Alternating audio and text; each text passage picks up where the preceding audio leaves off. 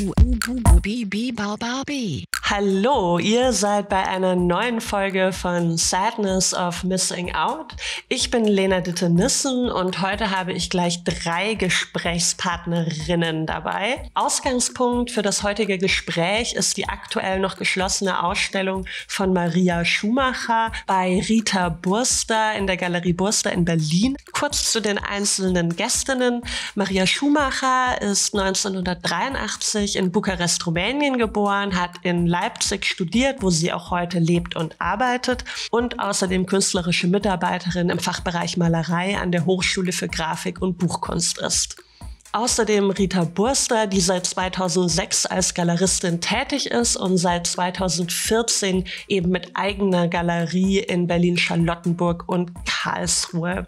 Miriam Schwarz, die als Direktorin der Galerie in Berlin seit 2015 tätig ist und dort für die digitalen und kommunikativen Strategien der Galerie zuständig ist.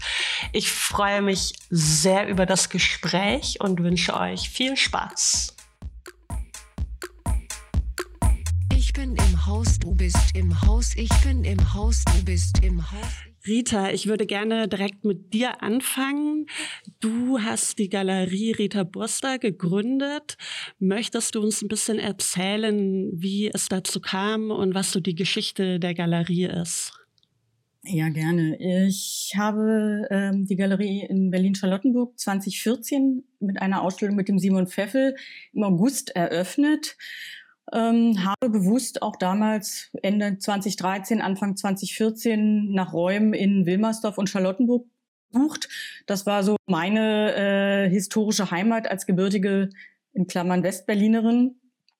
Und äh, mein Wunsch war dort äh, eine Galerie mit jungen Künstlern und Künstlerinnen ähm, auf, also zu starten und mit ähm, internationalerer Ausrichtung, da ich bereits seit 2006 mit einem Kollegen eine Galerie auch in Karlsruhe habe.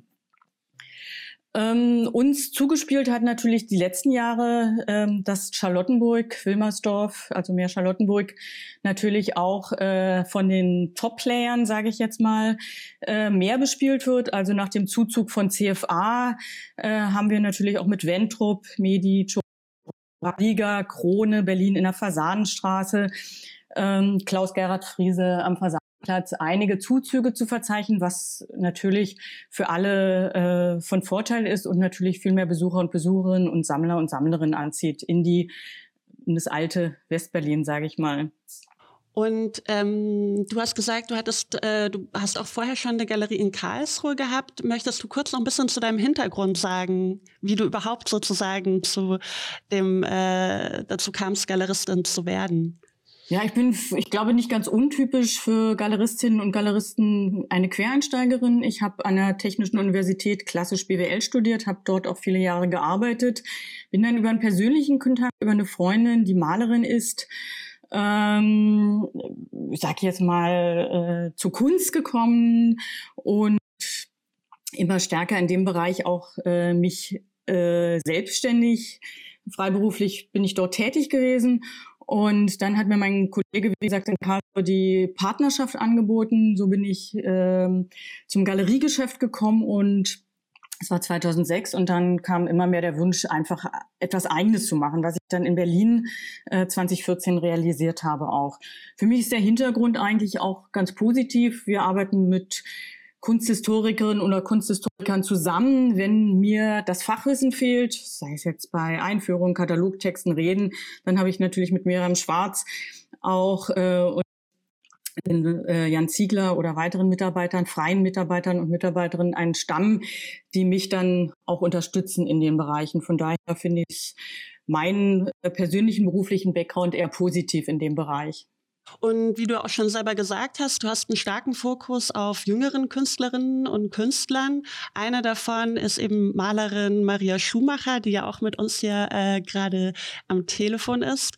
Und ähm, wie hast du denn ihre Arbeiten kennengelernt? Wie kam es da, zu der Zusammenarbeit? Wir ähm, arbeiten ja regelmäßig äh, mit jungen Studierenden, auch der, der ähm, Universität der Künste in Berlin zusammen.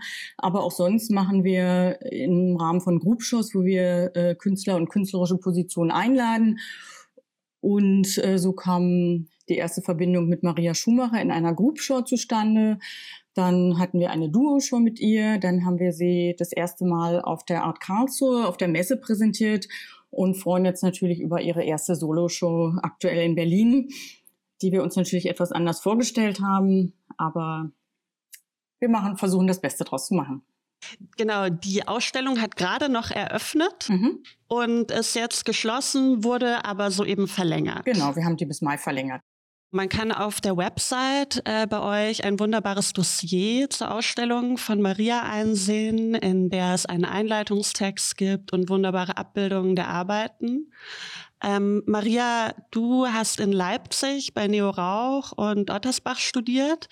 Ähm, ich kenne leider deine Arbeiten jetzt tatsächlich nur durch die digitalen Abbildungen und nicht physisch in einer Ausstellung. Möchtest du kurz selber vielleicht sagen, wie du deine Arbeiten beschreiben würdest, vielleicht ausgehend von denen, die aktuell in der Galerie zu sehen sind? Ja, sehr gerne. Ähm ich pflege einen Ansatz, der auf, auf, die, auf der Collage basiert. Ich nutze sie sehr gerne als Skizzen und ähm, nehme sie dann als Ausgangsbasis für die Malereien, die dann im Prozess, im Arbeitsprozess verändert werden. Die Farbgebung wird neu entschieden und ähm, ich äh, nutze das eher so als Fundament und thematisch versuche ich mich den großen Themen der Menschheitsgeschichte zu widmen, ähm, pflege so einen philosophischen Ansatz, thematisiere das nicht ohne Humor und nicht ohne dem Ganzen auch eine gewisse Leichtigkeit zu geben und eine Lust, sich damit zu beschäftigen. Also schweben sie immer in so einer gewissen Ambivalenz, eine vielleicht fröhlichere Farbgebung und dann eine etwas schwerere Thematik, so dass man erst beim näheren Betrachten auf die Vielschichtigkeit ähm, eingeht oder aufmerksam wird.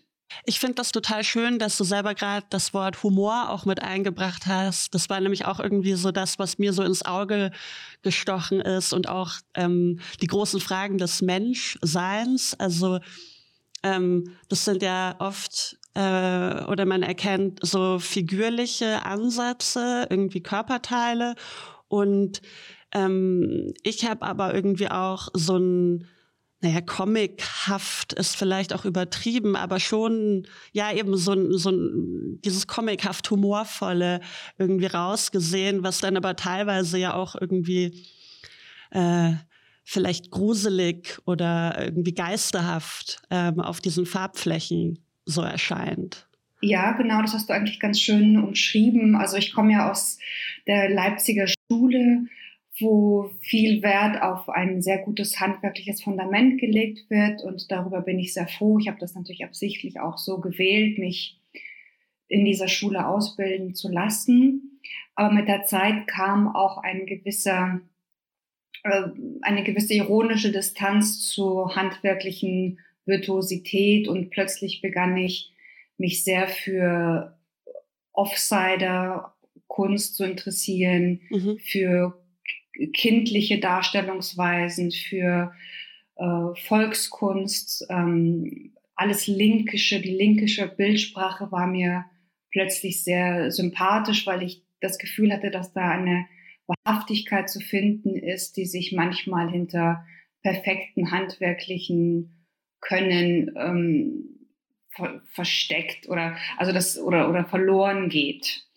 Und deshalb ähm, haben meine Arbeiten manchmal vielleicht so einen, wie soll ich sagen, ja, Comic, es ist schwierig, das zu formulieren. Das Linkische fällt mir da am ehesten dazu ein, also eine gewisse leichtere Formsprache, die aber mhm.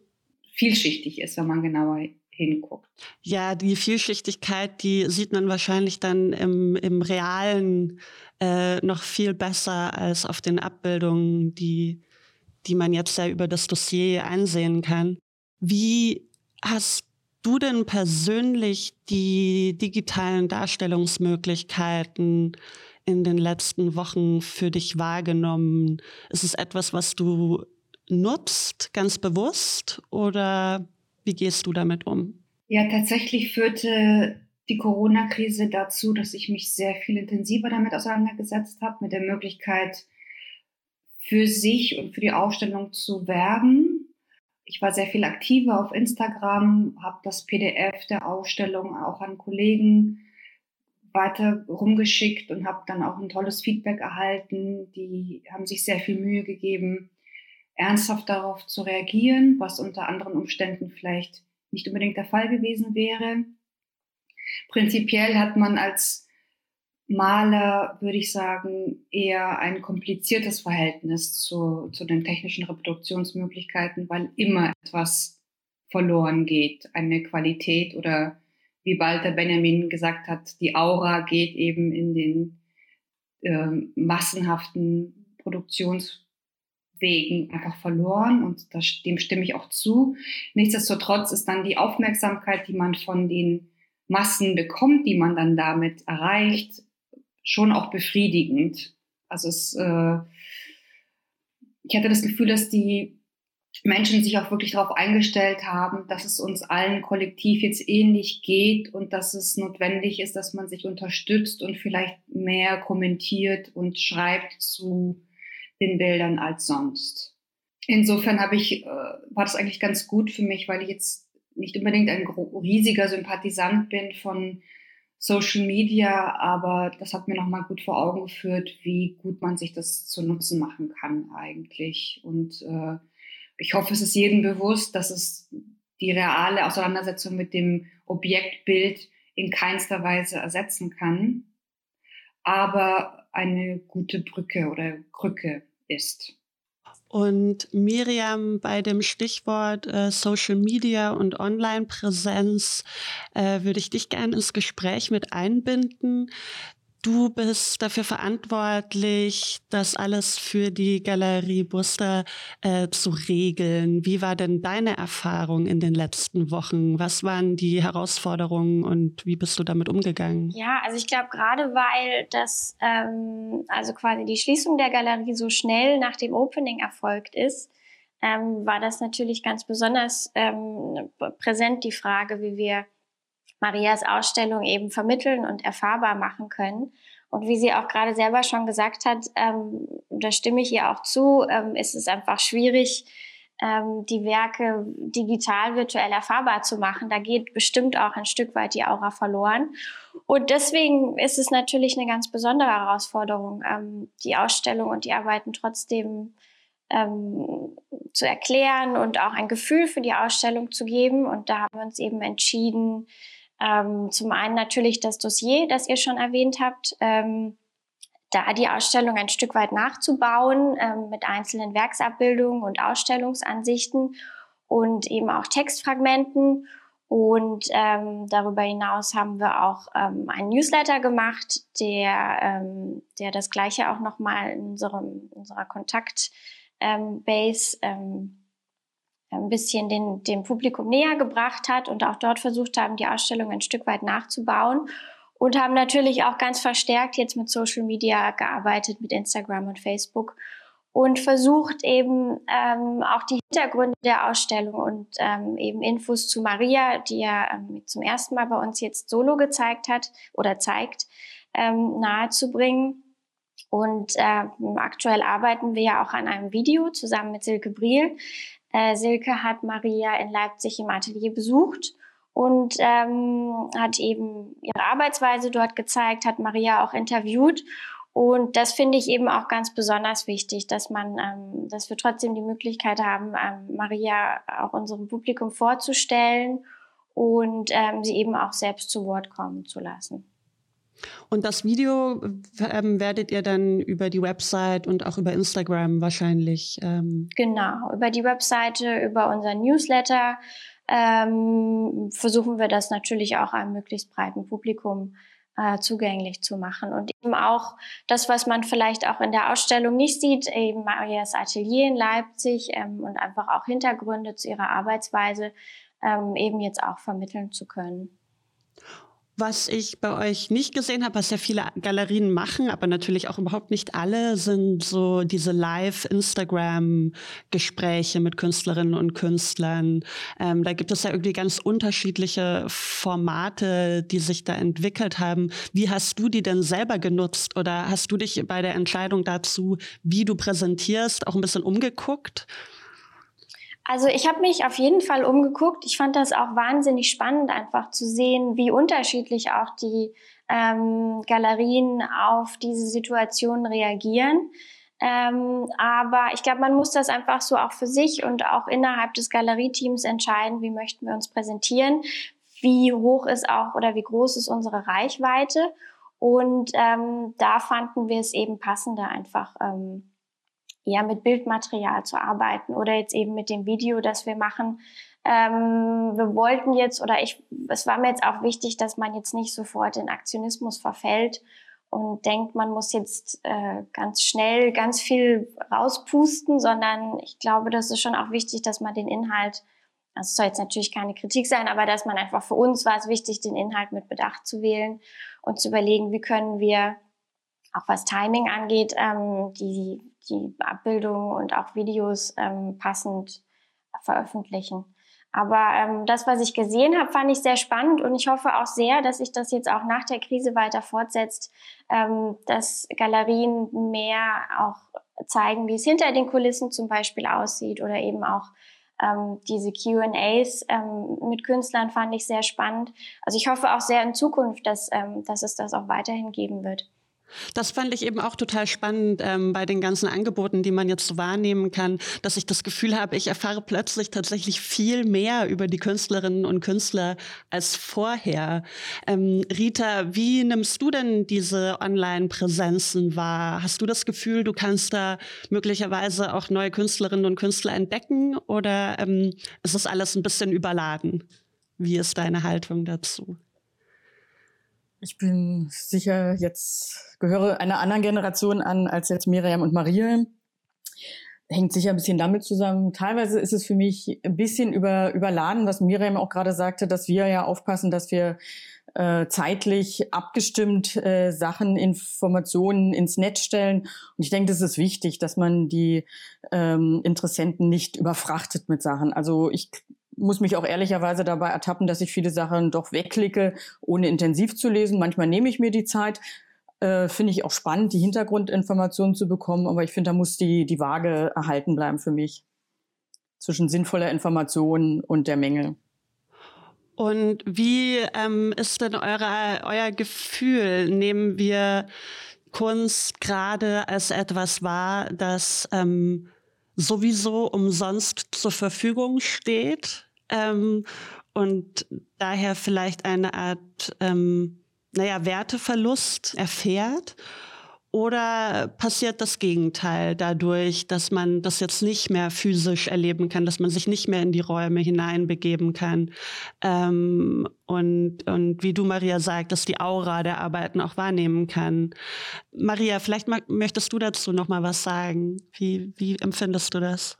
Also ich hoffe sehr, dass es gerade jetzt für viele Menschen ersichtlich ist und erfühlbar ist, wie wichtig Kunst ist und dass es niemals als Luxusgut zu betrachten sein sollte. Ähm, es fehlen die Konzerte, es fehlen die Kinobesuche, es fehlen die Konzertbesuche, die Ausstellungsbesuche. Man spürt es an ein, am eigenen Leib heftigst, was das bedeutet. Und äh, ich hoffe sehr, dass eben zweites, also eine zweite Ausführung, ähm, jetzt merkbar wird, dass ähm, Kunst lebensnotwendig ist und dass, ähm, dass es seinen Preis hat und dass, es Existen dass Existenzen daran hängen und wie fragil dieses System eben ist und wie schnell ein selbstständiger Künstler in, existen in eine existenzielle Notlage gerät, wenn das System nicht aufrechterhalten wird und auch die staatliche Förderung nicht aufrechterhalten wird. Und ich hoffe, dass eben viele positive Erkenntnisse aus dieser Krise gewonnen werden. Zum einen und zum anderen, dass Menschen eben das noch mehr wertschätzen, äh, dass große kulturelle Angebot und die Bedeutung für ihr eigenes Privatleben. Und wie hat sich denn dein persönlicher Arbeitsalltag, hat der sich verändert? Ja, ich, ich bin in einer privilegierten Situation insofern, als dass ich an der Hochschule für Grafik und Buchkunst tätig bin als künstlerische Mitarbeiterin und deshalb ein festes Einkommen habe, das ich auch jetzt beziehe. Und insofern musste ich mir finanziell erstmal keine großen Sorgen machen und konnte die Ruhe und den Rückzug im Atelier genießen. Also für mich war es ist eine sehr inspirierende Zeit. Ich habe große Lust im Atelier zu sein und freue mich über diese extra Zeit und äh, mache mir zwar große Sorgen um die Welt ähm, und um Kollegen und aber meine künstlerische Arbeit ist jetzt per se nicht so stark davon äh, beeinflusst oder eher inspiriert. Ach, das klingt gut. Das ist schön, ja. Und Rita, wie hat sich dein äh, Lebensarbeitsalltag äh, verändert? Also äh, sicher ähm, das sind oder bin ich auch etwas zur Ruhe gekommen. Die Alltagstätigkeiten haben sich natürlich reduziert, dadurch, dass wir auch Ausstellungen gecancelt haben oder canceln mussten. Sachen können aufgearbeitet werden. Allerdings ähm, fehlt mir der Austausch auch. Also der Austausch äh, über die Kunst in den Ausstellungen mit den Besuchern und Besucherinnen, mit den interessierten Menschen, die Kommunikation über die Kunst, ähm, die direkte Ansprache aufmessen, der direkte Kontakt, äh, der fehlt im Moment komplett. Also von daher äh, auf der einen Seite natürlich was Positives, auf der anderen Seite sind die leeren Galerien, die ja seit dieser Woche wieder geöffnet haben oder ab nächste Woche, ähm, flößen mir auch etwas Schauer ein, muss ich ehrlicherweise sagen. Die Kunst, die nicht betrachtet wird, auch in den Museen, auch dort findet kein Austausch statt oder in den Institutionen, in den Kunstvereinen. Bei der Literatur funktioniert das ja noch eher, ähm, dass man zu Hause ein Buch sich anguckt, aber auch die Musik, die ich nicht live höre, die ich nur einseitig hören kann, die Bilder, die ich mir einseitig angucken kann. Und das ist eine Kommunikation oder eine äh, Lebenswelt, die ich mir natürlich nicht auf Dauer vorstellen möchte. Miriam, möchtest du noch was dazu sagen? Also ich kann mich Rita auch nur anschließen. Auch mir fehlt äh, der Kontakt am meisten ähm, mit den Besuchern. Ich bin im Moment arbeite ich oder ich habe jetzt auch die letzten zwei oder drei Wochen im Homeoffice gearbeitet. Ähm, und auch der persönliche Austausch mit den Künstlern, der im Moment ja auch nur telefonisch oder per E-Mail stattfinden kann. Und äh, das stimmt schon, dass das auch ein seltsames Gefühl ist. Ähm, jetzt eine ganz wunderbare Ausstellung äh, die jetzt drei Wochen sozusagen alleine ähm, für sich gestanden hat und nicht betrachtet werden konnte. Das, das gibt einem schon zu denken, aber ich freue mich natürlich auch, ähm, wenn auch wir bald wieder eröffnen und ähm, die Ausstellung ja verlängert haben und, ähm, und da dann hoffentlich auch wieder Austausch äh, stattfinden wird.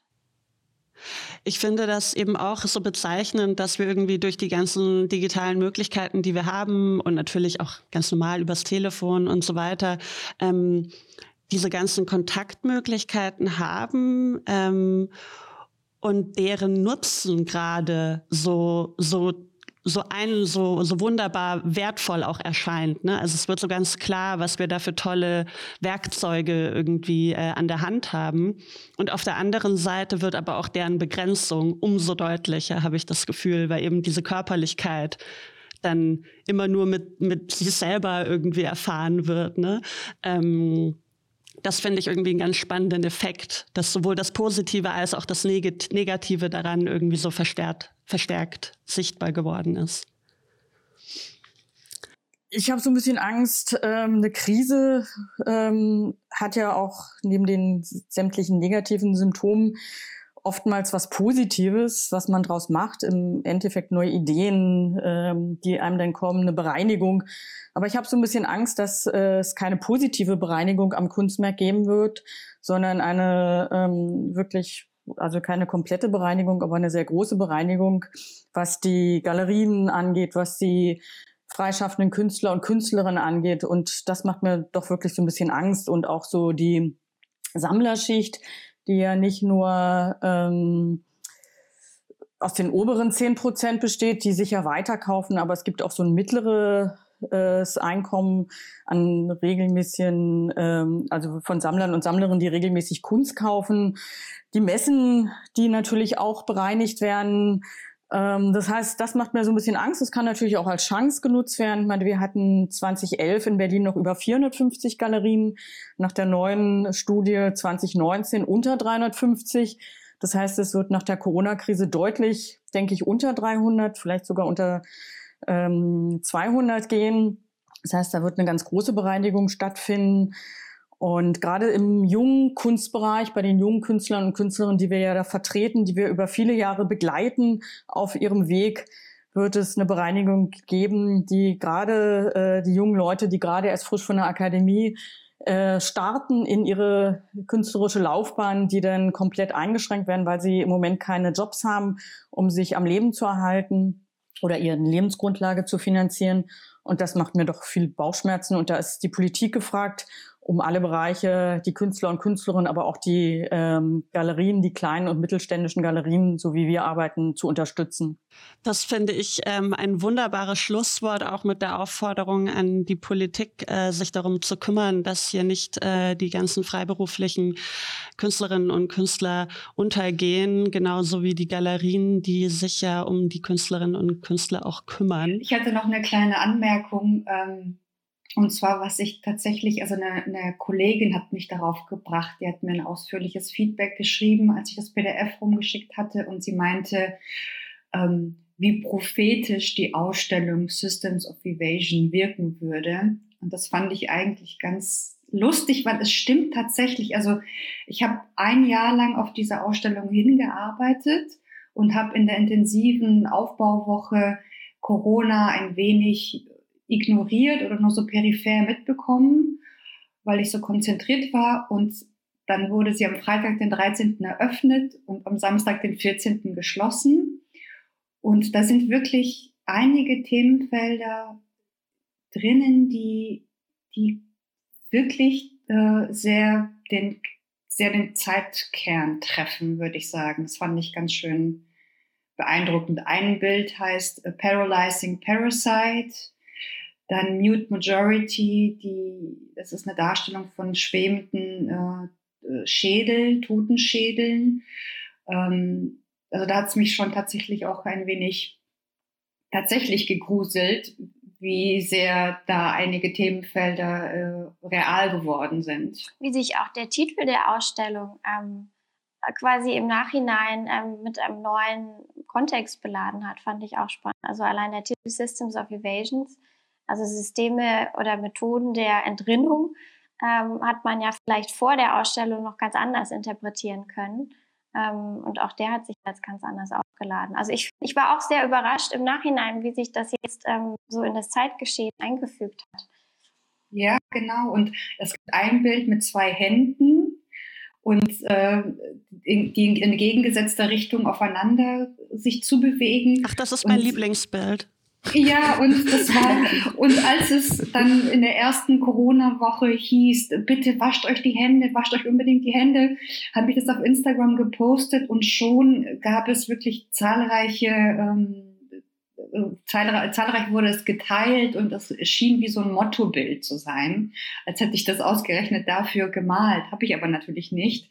Ähm, und das war schon erstaunlich. Und ein Hinweis noch von meiner Seite, dass gerade aktuell ein, glaube ich, wunderschöner erster Katalog von, mir, äh, von Maria gedruckt wird, der im Laufe der Ausstellung noch äh, dann auch ausliegen wird bei uns. Wunderbar, und den kann man dann wahrscheinlich auch über die Website äh, oder der wird wahrscheinlich auf der Website angekündigt oder über Instagram. Genau, der erscheint beim Lumburg Verlag und ich bin natürlich wahnsinnig froh, auch dass die Galerie Burster diese Idee hatte mit dem Video ähm, als extra Promotion und dass wir auch nochmal eröffnen können und dass ähm, zu einer Finissage eben auch der Katalog präsentiert wird und das wird dann hoffentlich eine fröhliche. Ich muss kurz darauf hinweisen, dass es eine Soft-Finissage an einem Freitagabend und den gesamten Samstag geben wird, also am 22. Mai und 23. Mai. Das heißt keine Finissage im klassischen Sinne, äh, Freitagabend drei Stunden, sondern äh, an zwei Tagen äh, äh, werden wir gebührend die Ausstellung nochmal feiern. Wunderbar. Im kleinen Kreis, oder dann würde ich mit der Einladung zur Finissage in der Galerie Burster am Freitag, den 22. und Samstag, den 23. Mai ähm, enden und mich nochmal herzlich bei euch bedanken für die Zeit. Danke auch. Danke auch. Gerne. Dann noch einen schönen Tag euch. Dir auch. Ebenso, Ebenso. und bleibt alle gesund. Ja, gleichfalls. Du auch. Jawohl. Ciao. Tschüss. Gleichfalls. Tschüss. Im Haus, du bist im Haus, ich bin im Haus, du bist im Haus, ich bin im Haus, du bist im Haus. A, A, U, U, B, B, B, B, B.